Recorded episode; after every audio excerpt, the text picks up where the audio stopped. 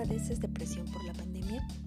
Uno de los muchos efectos colaterales de la pandemia de COVID-19 es el deterioro de la salud mental. Durante estos meses ha aumentado el nivel de estrés y ansiedad general. Se estima que como consecuencia de la pandemia los casos de depresión podrían aumentar hasta en un 20%. La incertidumbre, el miedo, el distanciamiento social, los confinamientos, las restricciones en nuestras actividades cotidianas, el ambiente social de crispación Vivimos un año en el que todos hemos visto cómo nuestra resistencia psicológica ha vivido una prueba muy dura. Sin embargo, cada persona responde de una manera distinta al estrés y en este proceso influyen variables genéticas y ambientales, nuestros antecedentes, el apoyo social y familiar, nuestra situación financiera, el grado en el que la enfermedad ha tocado a nuestros seres queridos, nuestra estabilidad emocional, etc. A lo largo de este año y en el confinamiento que aún nos queda, es normal que todos nos sintamos más estresados de lo habitual y muchas veces estas sensaciones de temor o ansiedad pueden llegar a resultar abrumadoras y sobrepasarnos. Para lidiar con estos sentimientos, los expertos nos dan algunas recomendaciones como hablar con otras personas de nuestras emociones, enfocar nuestras energías en generar rutinas sanas, incluyendo momentos para el deporte y el ocio, evitar la sobreexposición a la información sobre la enfermedad, y mantener el contacto social con nuestros allegados a través de las videollamadas.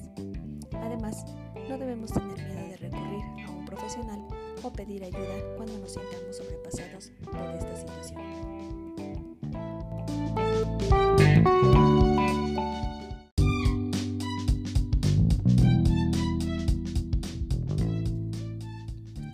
¿Padeces depresión por la pandemia? Uno de los muchos efectos colaterales de la pandemia de COVID-19 es el deterioro de la salud mental.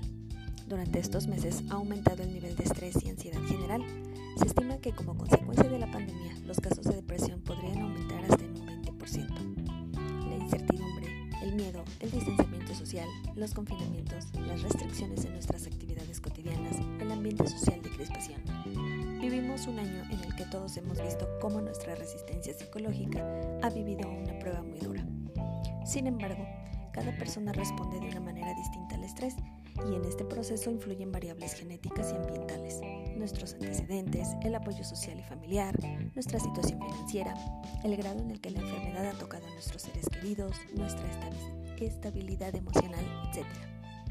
A lo largo de este año y en el confinamiento que aún nos queda, es normal que todos nos sintamos más estresados de lo habitual y muchas veces estas sensaciones de temor o ansiedad pueden llegar a resultar abrumadoras y sobrepasarnos.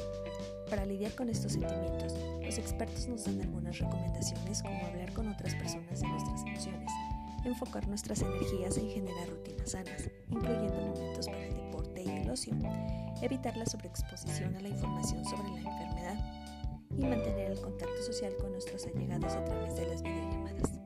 Además, no debemos tener miedo de recurrir a un profesional o pedir ayuda cuando nos sintamos sobrepasados por.